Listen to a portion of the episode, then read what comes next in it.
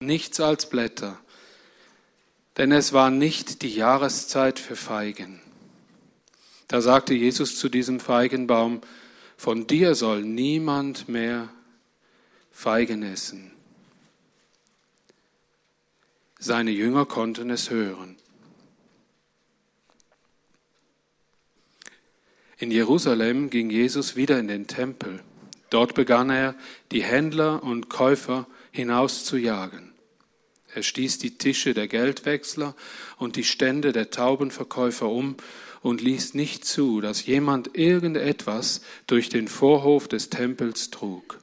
Dazu sagte er ihnen, steht nicht in den heiligen Schriften, dass Gott erklärt hat, mein Tempel soll eine Stätte sein, an der alle Völker zu mir beten können, Ihr aber habt eine Räuberhöhle daraus gemacht. Als das die führenden Priester und die Gesetzeslehrer hörten, suchten sie nach einer Möglichkeit, Jesus umzubringen. Sie fürchteten seinen Einfluss, denn die Volksmenge war tief beeindruckt von dem, was er sagte. Am Abend verließ Jesus mit seinen Jüngern wieder die Stadt. Früh am nächsten Morgen kamen sie wieder an dem Feigenbaum vorbei. Er war bis in die Wurzel abgestorben. Da erinnerte sich Petrus und sagte zu Jesus, Rabbi, Lehrer, sieh, der Feigenbaum, den du verflucht hast, flucht hast, ist verdorrt. Jesus antwortete, habt Vertrauen zu Gott. Ich versichere euch, wenn jemand zu diesem Berg sagt, auf, stürze dich ins Meer und hat keinerlei Zweifel, sondern vertraut fest darauf, dass es geschieht, dann geschieht's auch. Deshalb sage ich euch, wenn ihr Gott um irgendetwas bittet, müsst ihr nur darauf vertrauen, dass er eure Bitte schon erfüllt hat. Dann wird sie auch erfüllt. Aber wenn ihr betet, sollt ihr euren Mitmenschen vergeben falls ihr etwas gegen sie habt, damit euer Vater im Himmel auch euch die Verfehlungen vergibt.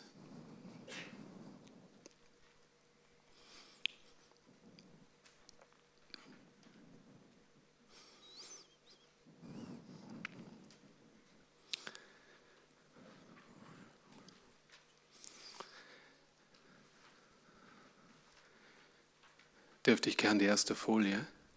Danke.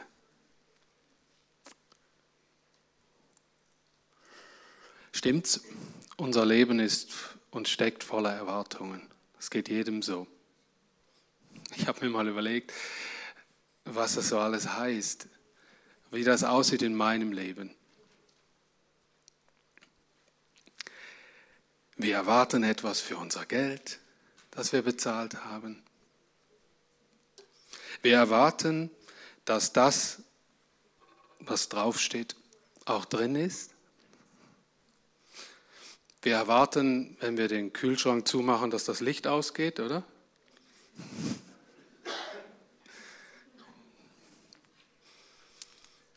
Wir erwarten, dass das Wetter so kommt, wie es unsere App voraussagt.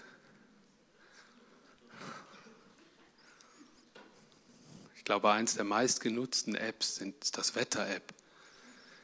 Mit dieser lausigen, endgültigen, ernüchternden Erkenntnis, dass es sowieso so kommt, wie es halt kommt. Also ich ertappe mich viel dabei. Es gibt Menschen, die haben sogar vier solche Apps.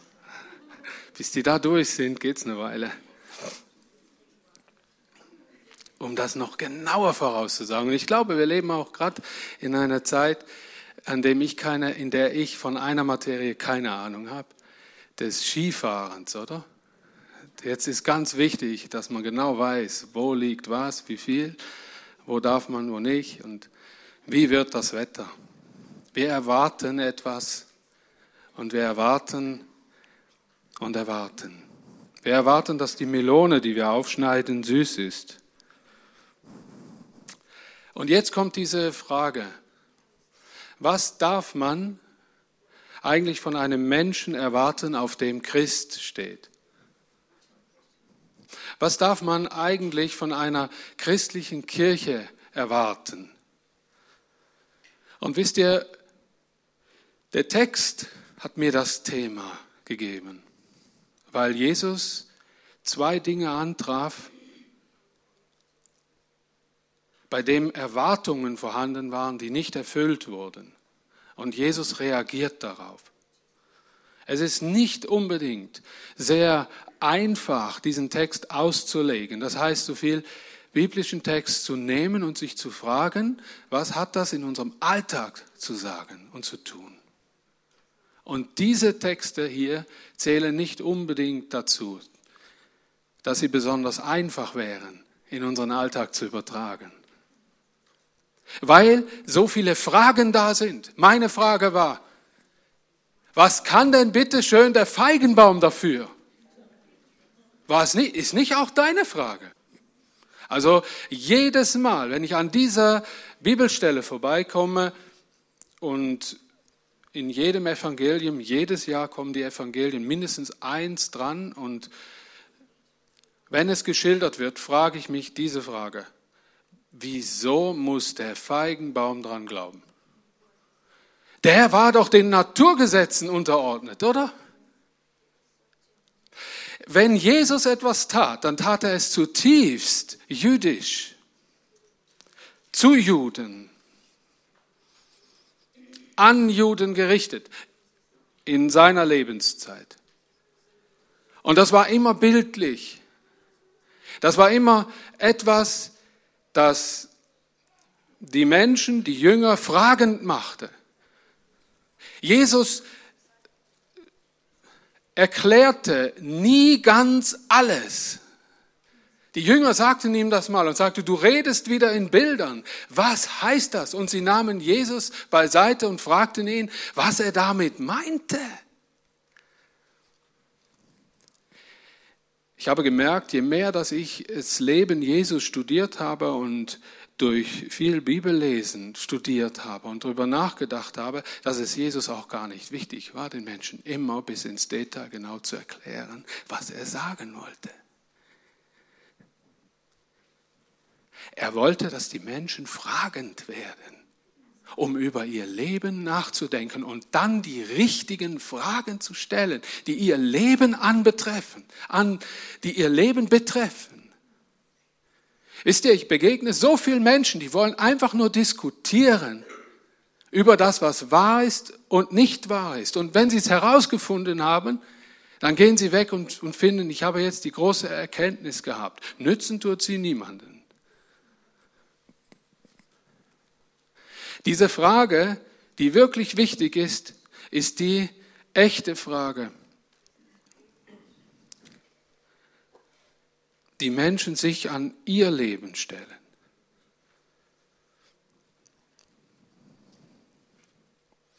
Ich stand gestern wieder, äh, es hat wieder geläutet gestern und gute alte Bekannte von den Zeugen Jehovas standen da. Und äh, es ist eine nette Frau, ältere Frau, die immer jemand anders mitbringt. Damals war es, dieses Mal war es ihre Tochter. Auch schon so alt wie ich, also schon bisschen älter.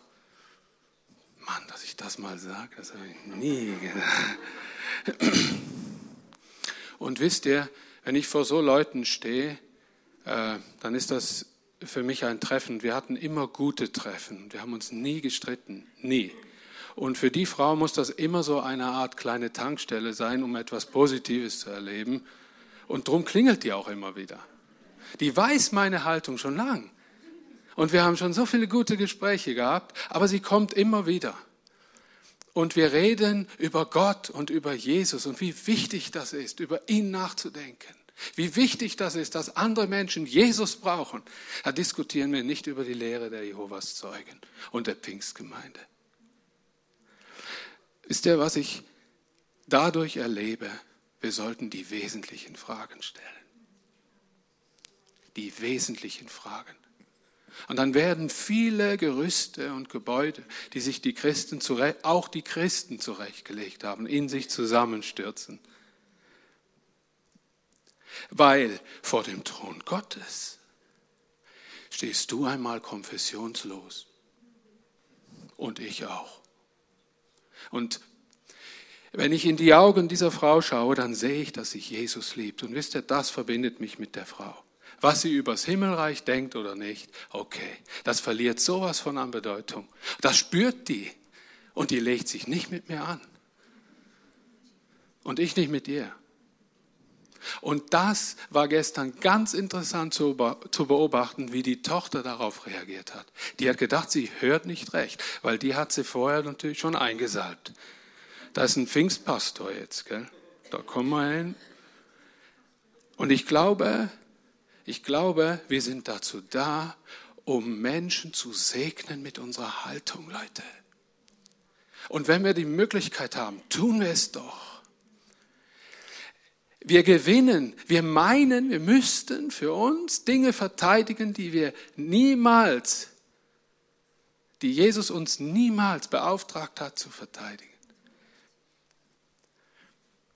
Ich spüre diese Sachen auch, versteht ihr? Ich gehe da nicht einfach so souverän dran, sondern ich freue mich einfach, dass wir schon gute Gespräche hatten und dann kommt es, wie es kommt. Und meistens ist der Aufhänger die neueste Überschrift beim Wachturm. Der war, die war das mal, äh, die Welt muss gerettet werden oder irgendwie so. Uraltes Bild. Und ich fand das toll. Ich habe gedacht, Jesus, lehre mich Tag für Tag die wesentlichen Dinge zu sehen und für die wesentlichen Dinge zu leben. Sonst, wisst ihr, warum ich das alles erzähle? Weil, wenn unsere Erwartungen, je nachdem, wie unsere Erwartungen sind, so ist unser Leben. Wisst ihr das? Menschen lassen sich manipulieren von ihren Erwartungen. Wenn sie Dinge erwarten, dann warten Sie darauf, aktiv. Wenn du erwartest, dass ein Mensch von der Liebe Gottes berührt wird, dann ist das ein gutes Ziel. Wenn du erwartest, dass sie unsere Bewegung verstehen, ist das auch ein Ziel. Für was kämpfst du? Für was stehst du ein? Das ist die Frage, die ist sehr wichtig. Sonst verschwenden wir unwahrscheinlich viel Energie für Dinge, die Gott gar nicht will. Doch braucht es hin und wieder dieses und jenes und anderes Gespräch. Gott wird es uns wissen lassen und er wird uns dementsprechend auch helfen und zur Seite stehen. Wohlan. Aber meine Main-Ziele, meine Hauptziele, die müssen die richtige Richtung haben. Und das war eine große Lektion gestern von mir, für mich. Jetzt zum Text. Jesus besucht Jerusalem von außerhalb und lehrt seine Jünger wichtige Lektionen zur Echtheit ihres Glaubens. Auch für uns heute gilt immer noch das Gleiche. Wo Christ oder Kirche draufsteht, sollte auch Christus drin oder Christus in der Kirche sein, oder? ja. Was dies genau bedeutet, das zeigt Jesus ihnen an dem Bild vom Feigenbaum und vom Tempel nachher. Und da gehe ich kurz drauf ein. Wie wir sahen, seine erste Erwartung wurde enttäuscht. Also er hatte noch keinen Znüni. Wisst ihr, sein Plan war so, und das wird bestätigt auch durch andere Evangelien, bevor Jesus wusste, dass er von Jerusalem nie mehr wegkommt, weil da etwas auf ihn wartet, nämlich der letzte Weg, der letzte Auftrag, pendelte Jesus von Bethanien nach Jerusalem. Und das war immer so, so ein Weg, den sie gingen. Und er hatte jetzt Hunger. Morgens, er wollte dahin mit seinen Leuten und dann sieht er von weitem einen Feigenbaum. Und wisst ihr, er dachte sehr, sehr wahrscheinlich, wenn man die Gepflogenheiten kennt ein wenig, ich kenne mich nicht so gut aus mit Feigenbäumen. Die schönsten habe ich bis jetzt am Walensee entlang gesehen. Wenn man da entlang spaziert, das komischerweise ist, wie als wenn das Klima für da richtig wäre, überall so Feigenbäume.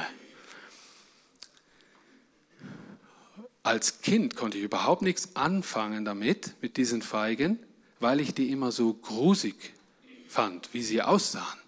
Mein Vater, der aß sie gern. Der hatte immer so einen Klumpen, so einen braunen Klumpen und ich dachte immer, wow, wie kann der nur so was essen? Und dann tut meine Mutter so was auch noch aus dem Weihnachtsteller. Und ähm, wisst ihr was? Ich habe mich immer nur von der Äußerlichkeit blenden lassen. Bis ich die erste Mal gegessen habe, da war ich mit von der Partie. Und später erst sah ich, wie die eigentlich wirklich aussehen, bevor sie trocken sind. Eine schöne Frucht irgendwie, interessante Frucht, auf die möchte ich jetzt weniger eingehen. Ich möchte einfach nur darauf eingehen, wenn ein Israelit sah, dass ein Baum, ein Feigenbaum trieb und schön grün war, dann erwartete er auch Feigen daran zu finden. Und da war nichts als nur Blätter. Irgendwie muss Jesus mies drauf gewesen sein. Weil auch im Tempel konnte er nicht einfach äh, dran vorbei. Nein, gesagt, so jetzt ist fertig, du. Eine ganz neue Seite von Jesus lernten die Jünger da kennen. Eine ganz neue Seite. Und wir fragen uns die ganze Zeit, während wir das lesen, ist Gott nicht die Liebe selbst? Die Sanftmut? Hätte dem Feigenbaum nicht nochmal eine Chance geben können? Er macht es nicht. Er findet nicht daran, was er sucht. Was gilt das für uns? Diese, diese erste Wahrheit für uns heute gilt, wo Christ draufsteht, sollte Christus drin gefunden werden. Wisst ihr, dass sehr, sehr viele hungrige Menschen herumlaufen, die von weitem Christen sehen. Und je näher dass sie kommen, merken sie nichts als Blätter, Weißt du, was Jesus eigentlich damit sagen will? Lieber man sieht von weitem, dass das alles andere als ein Christ ist. Dann kommt ein Mensch auch nicht in die Versuchung, da Christus oder irgendwie Gott zu finden bei dem. Nichts ist schlimmer, sagt Jesus, als wenn Menschen vorgeben, sie seien Christen und Gott lebt in ihnen und wenn man näher rankommt, sieht man nichts als Blätter. Es ist eine eigentlich ein ernstes Wort, das wir nicht überlesen dürfen. Ich glaube, das haben sich die Jünger alle auch gefragt. Was macht er jetzt mit dem Ding? Vorerst passierte ja nichts, gell? Man kann nur lang vorm Baum stehen und den angrölen. Wo sie aber wieder vorbeikam, war der kaputt.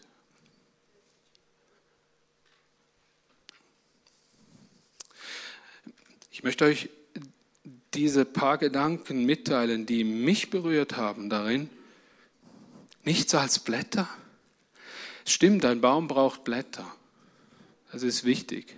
Aber nichts als Blätter ist das Problem. Ist ja, was ich damit verbinde, ist, dass mein Reden und Tun als Mensch, der sich Christ nennt, übereinstimmt. Das heißt nicht, eine, ein Bild zu erfüllen, das andere an mir erwarten. Wisst ihr, in so Gesprächen kriegst du das ja meistens mit. Jeder hat so sein Bild von Christen. Das kommt ganz besonders dann zum Ausdruck, wenn jemand sagt, äh, als Christ, gell, darfst du das nicht. Und die wissen nur bestens Bescheid. Cool, eigentlich immer cool, wenn man merkt, oh, der hat sich Gedanken gemacht. Wisst ihr, dass die Menschen nicht an uns finden sollen, was wir alles nicht dürfen, sondern was die Menschen in uns und an uns finden sollen, ist dieser, dieser gnädige, liebende Gott in uns, Jesus Christus. Das sollen sie finden. Wenn wir Christen aber lauthals Gesetze und Regeln und wer weiß was alles verkündigen, wen wundert's, dass sie das bei uns erwarten?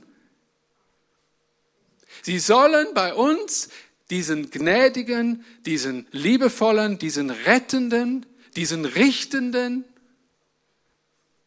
Gott finden. der Gnade hat für jeden Menschen, der sich zu ihm wendet. Diesen Jesus Christus finden, den dieser junge Mann einfach gefunden hat. Er wurde darauf angesprochen und er spürte, da kommt was in mein Leben hinein, ey, das ist Gott.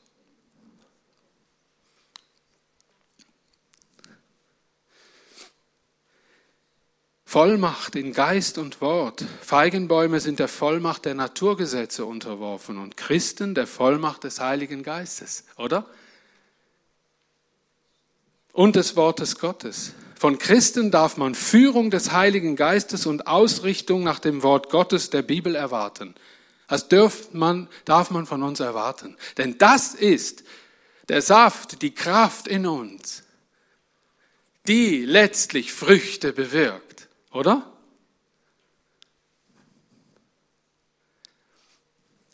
Wenn du dir Dinge auferlegst und sagst, ja, aber Dani, jetzt kommt genau die Frage, was für Früchte trage ich denn? Weißt du, was eine viel bessere Frage ist? Was für eine Pflanzung, was für ein Baum bin ich?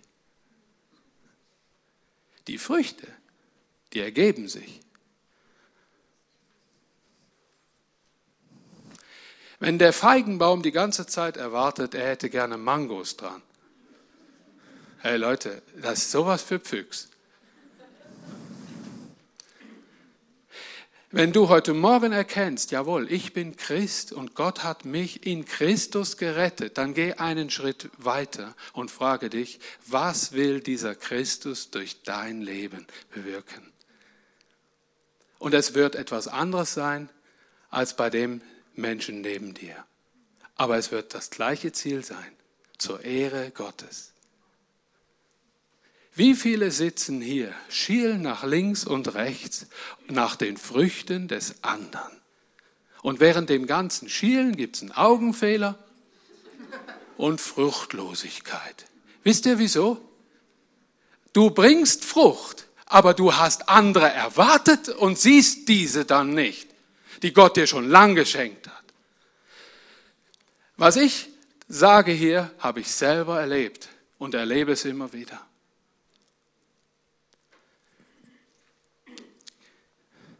Wisst ihr, wie oft ich von Konferenzen nach Hause gefahren bin und habe mich nach den Früchten anderer gesehnt? Und habe, wisst ihr, was ich mir heute sage? Ich wäre lieber betend nach Hause gefahren mit dieser Frage, Gott, zeig mir deine wunderbaren Früchte an meinem Baum. Das wäre besser investierte Zeit gewesen, aber diese Lektion, die muss jeder lernen, jeder. Und darum habe ich einen Tipp. Was mir sehr geholfen hat, ist, wenn, wenn man einander auch mal wieder sagt, was man für Früchte am anderen sieht. Das hat mir sehr geholfen. Hm? Das zeigt erstens, dass du über den anderen nachdenkst, dann zeigt es, wie du über den anderen nachdenkst. Das zeigt, dass dir das auffällt und dass es dich segnet. Was meinst du, was diese Person machen wird? Sie wird hingehen und sagen, was mir gut getan hat, wird auch dem anderen gut tun. Und sie wird es genauso machen. Wisst ihr, ich lasse die Auslegung jetzt. Ich habe diese Antwort auch nicht, warum dieser Feigenbaum keine zweite Chance bekam. Ich habe sie nicht, keine Ahnung. Vielleicht hat Jesus gedacht, besser wir reißen das Ding ab und pflanzen Neues. Dieser Gedanke kenne ich aus dem Obstbau. Wenn ein Äpfelbaum über ein Apfelbaum über längere Zeit keine Frucht bringt, dann sparst du dir Zeit, indem du ihn früh genug rausnimmst und einen neuen pflanzt, dann gibt es wieder, dann gibt es schneller neue Frucht, als ewig darauf zu warten, dass der endlich mal was Vernünftiges trägt. Nachdem du alle Spritzmittel ausprobiert hast und weißt der Kuckuck was. Wisst ihr, wie Gott da genau denkt? Das wage ich mich hier und jetzt nicht zu sagen. Keine Ahnung. Ich weiß es nicht. Nur Jesu Erwartungen wurden nicht erfüllt. Ich glaube, was besser, was sehr gut ist für uns, ist, dass wir uns überlegen, was für ein Gewächs sind wir. Wir sind ein Gewächs Gottes, eine Pflanzung Gottes. Und wir sollten zu seiner Ehre eine Pflanzung sein, auch ganz tief in unserem Herzen und freudig die Früchte erwarten, die Gott schon vorbereitet hat und immer wieder schenkt in deinem Leben. Weil nichts anderes geschehen wird. Es wird Frucht geben.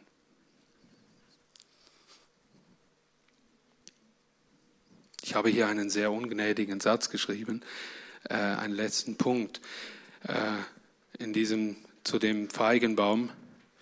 Dann hatte ich vorher schon ein wenig erwähnt. Lieber ein von weitem erkennbar gottloser Mensch, als beim Schein Christen göttliche Früchte und Stärkung für den Lebensweg zu suchen.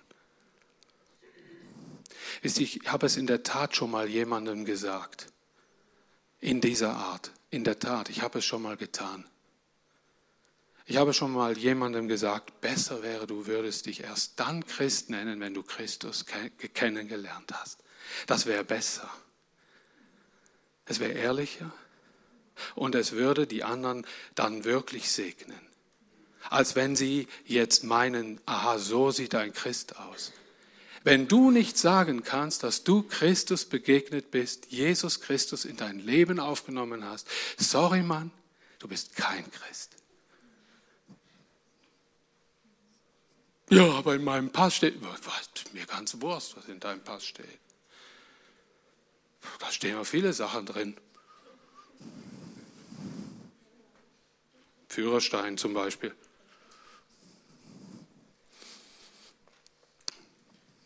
Autofahren mit Hänger. Noch nie gemacht, keine Ahnung. Kriegst eine Krise, wenn du siehst. Nein, nein. Wisst ihr, das ist nicht despektierlich gemeint, sondern das hat was mit dem Segen zu tun, den Jesus hier vermisst. Jesus möchte etwas sagen, etwas ganz Wichtiges sagen. Er sagt, verführt die Welt nicht mit Mogelpackungen. Und dann kommt er in den Tempel. Das ist das nächste Bild, Verse 15 bis 17. Wisst ihr, was Jesus sucht in dem Tempel? Er erwartet Gottesdienst. Und das Erste, was er findet, ist ein Warenverkauf. Die hatten alle ihre Berechtigung, weil man braucht ja ziemlich viel Sachen für den Gottesdienst damals. Oder? Da wurden Tiere geopfert, da wurden ähm, gewisse Dinge gebraucht, zu einfach kirchliche Sachen gebraucht. Da wurde wahrscheinlich auch sonst vieles nebenher verkauft. Für uns heute gilt, wo Kirche draufsteht, sollte auch Kirche drin sein. Gabenaustausch statt Warenaustausch. Statt Waren auszutauschen, kommunizieren wir mit Gott. Ein Hören und ein Reden. Jesus sagt, hier soll eine Stätte der Anbetung für viele Völker sein. Ich bin äh, dankbar, dass das irgendwie auch ein wenig hier ist. Wir haben ein paar Völker vertreten hier, wenn man das deutsche Volk auch als Volk sehen darf. Oder afrikanisches Volk haben wir hier und vielleicht noch andere, von denen ich noch nicht, gar nichts weiß. Aber was Jesus sagt, eine Stätte, ich suche eine Stätte der Anbetung. Und was habt ihr daraus gemacht? Und er nahm sich ein paar Schnüre, umwickelte die, machte sich ein Seil und stieß die Händlertische um. An einer anderen Stelle wird das unwahrscheinlich schön ausgeschmückt dargestellt, da wissen wir genau, Rumble in the Temple. Und er wurde nachher auch zur Rede gestellt. Nachher wurde auch gefragt, in welcher Vollmacht hast du das getan, als er dann wieder in den Tempel kam? Das soll heute nicht das Thema sein. Jesus will uns etwas lehren. Wo Kirche draufsteht, sollte auch Kirche drin sein.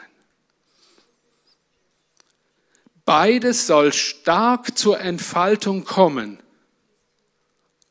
Wir werden ruhig um zu lesen, zuzuhören, sind bereit, auch oder werden bereit, Empfangenes weiterzugeben. Wisst ihr, ich finde das sehr, sehr schön, dass auch wir hier sagen können, Gott begegnen und Gemeinschaft erleben. Das ist ein guter Slogan, den wir haben.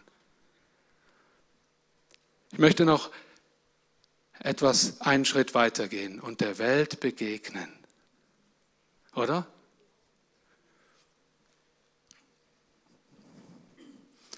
Nachher gehen wir raus und merken, das ist eine Stätte der Anbetung. Und ich, ich hoffe, dass unsere Gemeinde solch eine Gemeinde bleibt. Dass sie eine Stätte bleibt, an der man auch mal ruhig werden kann.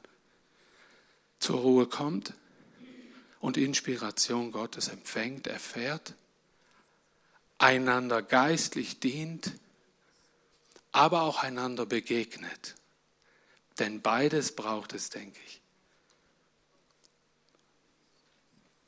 Wir wollen diese Gemeinde und ja, so weiter prägen. Es sollen sich viele Generationen daran beteiligen und ich denke, wir sind auf einem guten Weg. Aber lasst uns daran festhalten. Es wird andere Zeiten geben und das wird herausfordernd sein in der Zukunft. Aber lasst uns an dem festhalten, was Jesus denkt über die Gemeinde, was in ihr stattzufinden hat und was nicht, ist kein Detail. Also ist wichtig, dass wir das ernst nehmen und umsetzen. Wisst ihr, mal eine Frage beantwortet an die vielen, die mich schon mal gefragt haben. Dani, könnte man nicht das noch und dieses noch und jenes noch da und dort platzieren? Wir möchten diesen Saal frei von Händlertischen halten.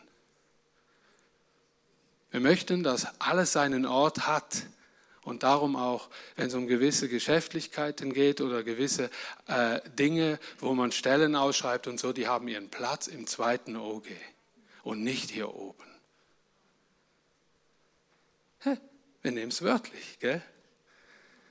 Das ist gut. Sollten wir so tun und weiterhin so tun. Wir wollen das tun. Ich möchte, dass das hier geschieht Gott dient uns und wir dienen ihm und wir dienen uns einander. Und das alles auch gemeinsam mit Nicht-Schweizer Christen zu tun, ist Ehrensache.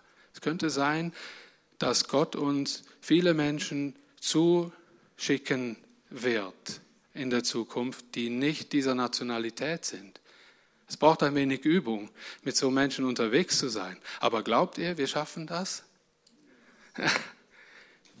Jesus hat es da deutlich gesagt. Es soll eine Stätte der Anbetung für viele Völker sein. Deutlich. Deutlicher ging es nicht mehr. Und ich dachte mir so, ist schön, dass Gott uns das auch ein wenig äh, Training gibt auf dem Gebiet.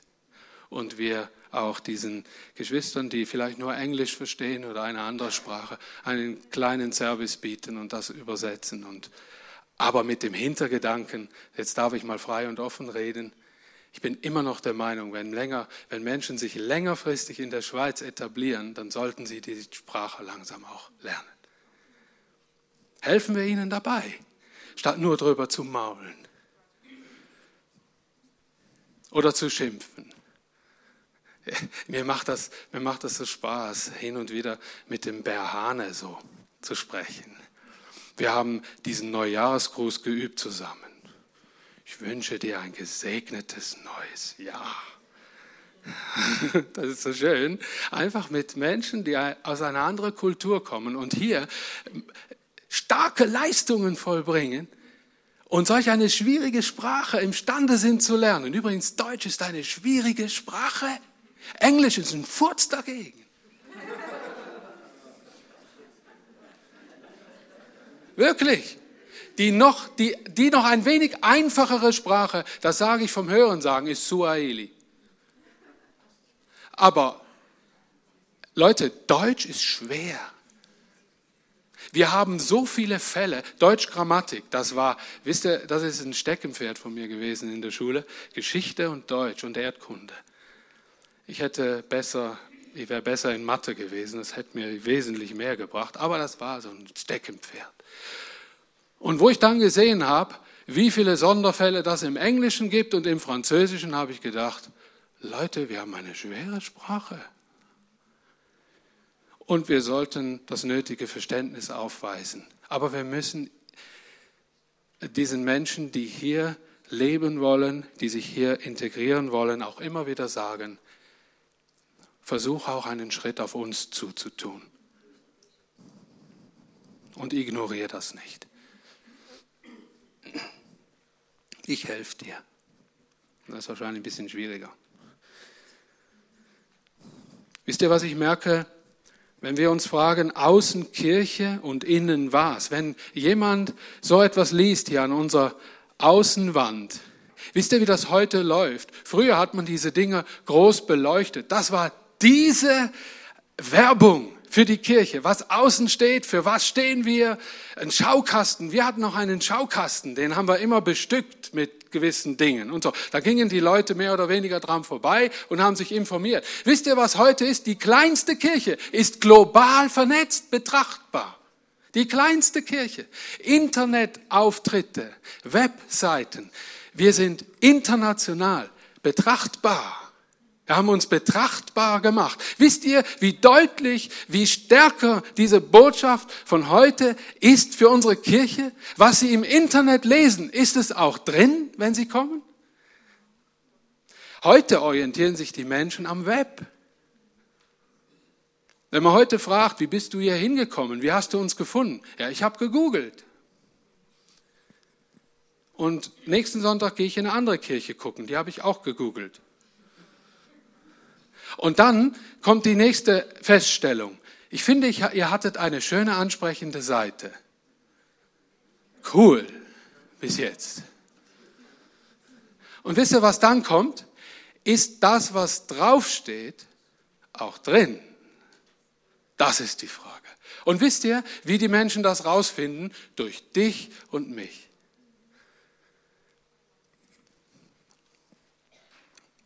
Das wisst ihr alles. Ich betone das einfach neu.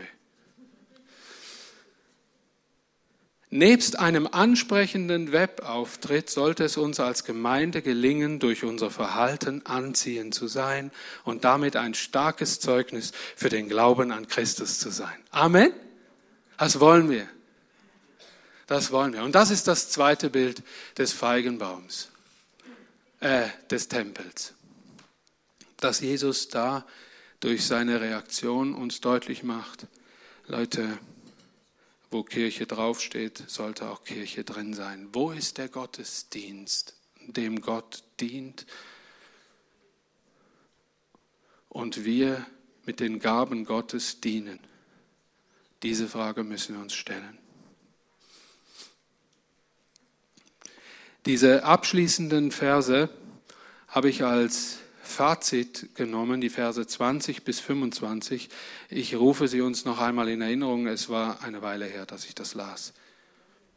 Früh am nächsten Morgen kamen sie wieder an, den, an dem Feigenbaum vorbei. Er war bis in die Wurzel abgestorben.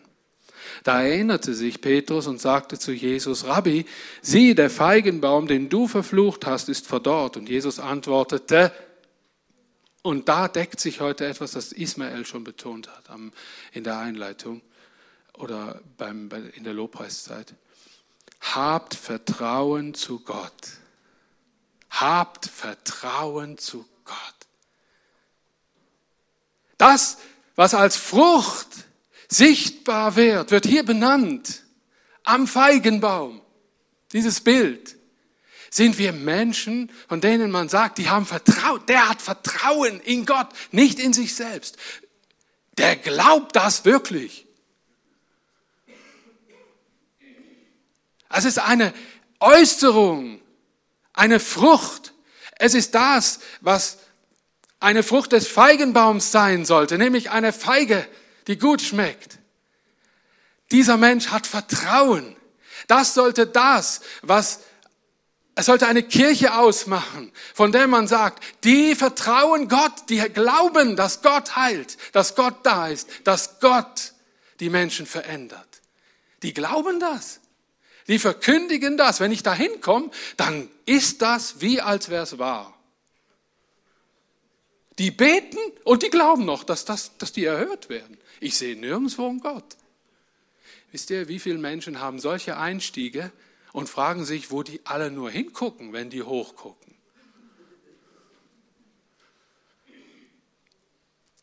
Bis sie diesem Jesus Christus persönlich begegnen. Habt Vertrauen zu Gott, sagt Jesus. Ich habe immer gedacht, was hat das denn mit diesem Feigenbaum und mit diesem Tempel zu tun, Mensch? Sagt er, was soll das denn für eine Antwort sein? Habt Vertrauen zu Gott. Der hat doch gefragt, warum der Feigenbaum kaputt ist. Und Jesus sagt, habt Vertrauen zu Gott.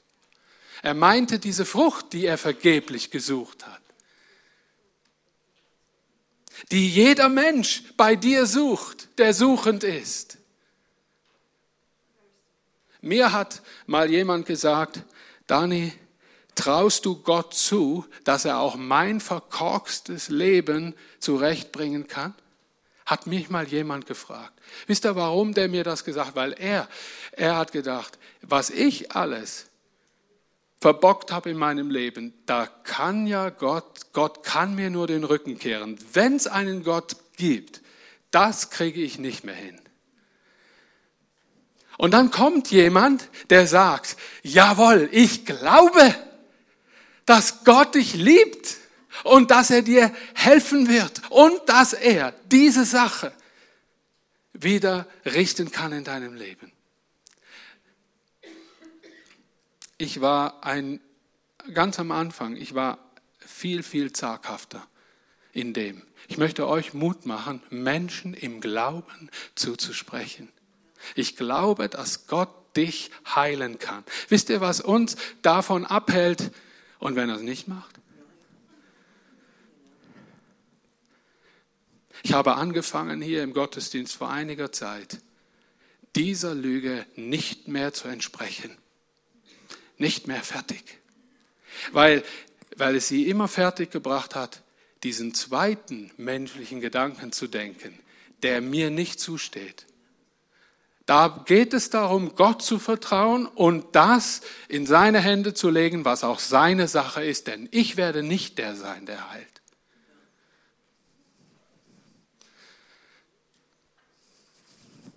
Wisst ihr, was mir so Freude macht? Dass wir es immer wieder erleben, dass Gott ausgesprochene Wahrheiten auch umsetzt an Menschenleben. Das fördert das Vertrauen und den Glauben ganz enorm. Und darum braucht es neben Menschen, die hier hinkommen, um für sich beten zu lassen, auch immer wieder Menschen, die davon ein echtes Zeugnis geben können. Die hier vorne sagen können, wir haben gebetet und Gott hat mich angerührt. So war es, Leute. So und so. Wir brauchen beides.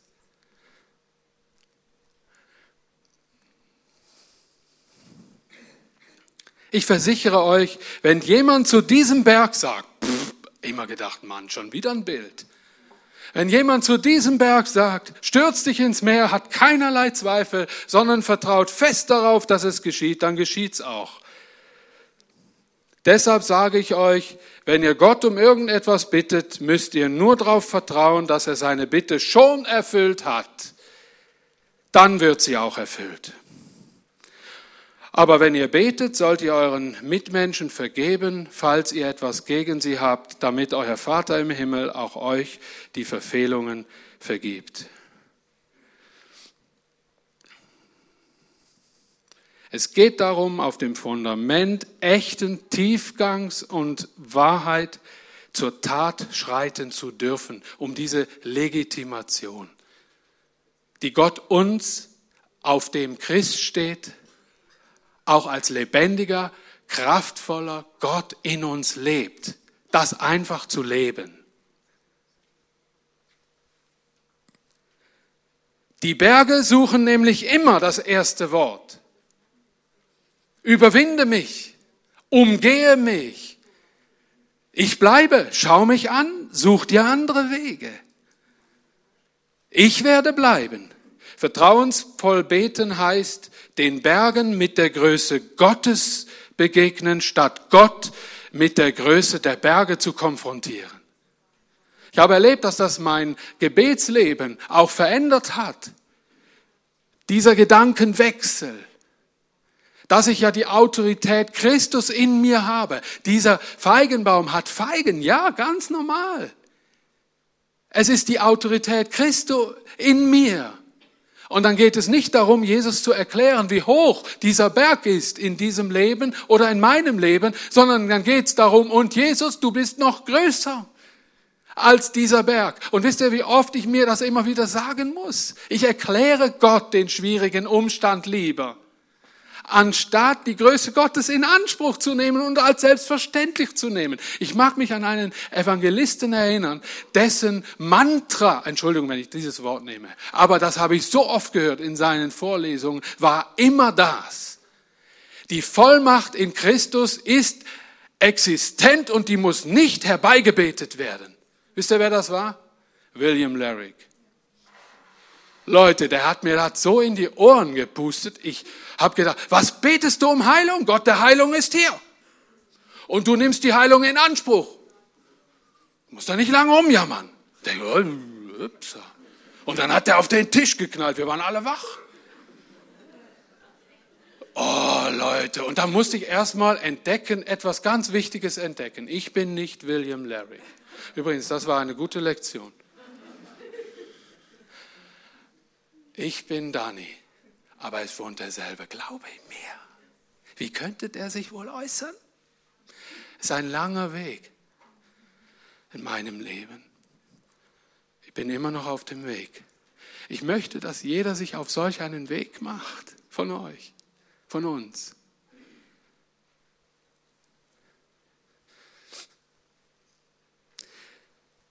Ein Chaps sagte mal, den habe ich schon oft zitiert, ich habe meinem Volk gesagt, dass sie haben können, was sie sagen, aber sie sagen, was sie haben.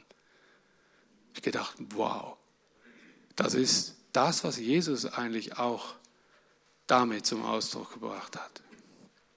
Zu den Bergen sprechen heißt Glaube, Vertrauen, dass nicht mir, sondern Gott alle Dinge möglich sind.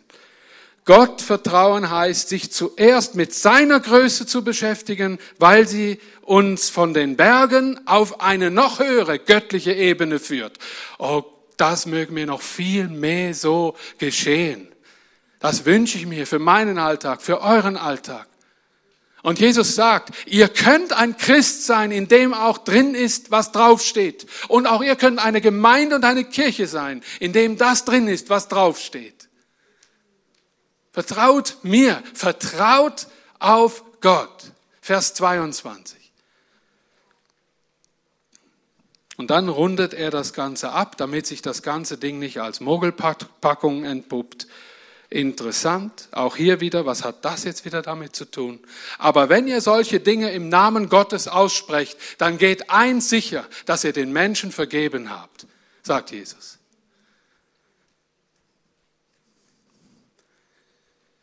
Wer im Namen Gottes zu Menschen spricht, darf selbst keine Anklagen am Laufen haben, weil der Teufel als Chefankläger dann vor Gott gegen uns aussagt.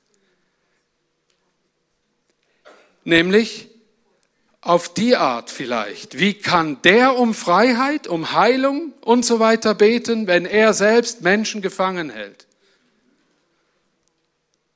Vergebung bewirkt Autorität. Und begnadete Herzen werden Gnade Gottes in Gang setzen. Amen. Amen. Das sagt sein heiliges Wort. Und wir wollen uns danach richten. Und ich wünsche euch, dass ihr euch freut, ein Feigenbaum zu sein, der Feigen trägt dass wir alle weiterhin eine große Freude haben, hier Gemeinde Jesu zu sein und dass man hier auch Jesus Christus findet. Amen. Amen. Lasst uns anbeten, bevor wir zum Ende kommen.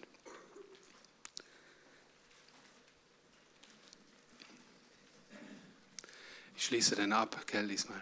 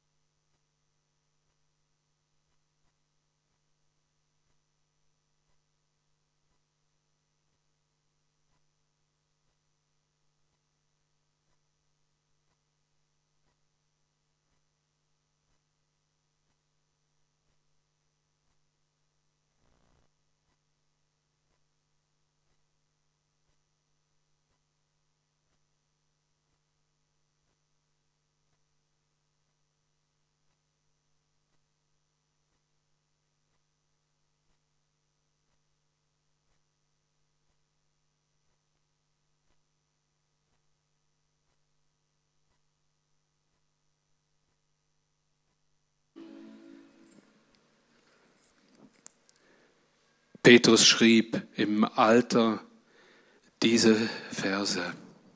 Gepriesen sei der Gott und Vater unseres Herrn Jesus Christus. In seinem großen Erbarmen hat er uns neu geboren, mit einer lebendigen Hoffnung erfüllt. Diese Hoffnung gründet sich darauf, dass Jesus Christus vom Tod auferstanden ist. Sie richtet sich auf das neue Leben, das Gott schon jetzt im Himmel für euch bereithält als seinen Besitz, der niemals vergeht oder verdirbt oder aufgezehrt wird.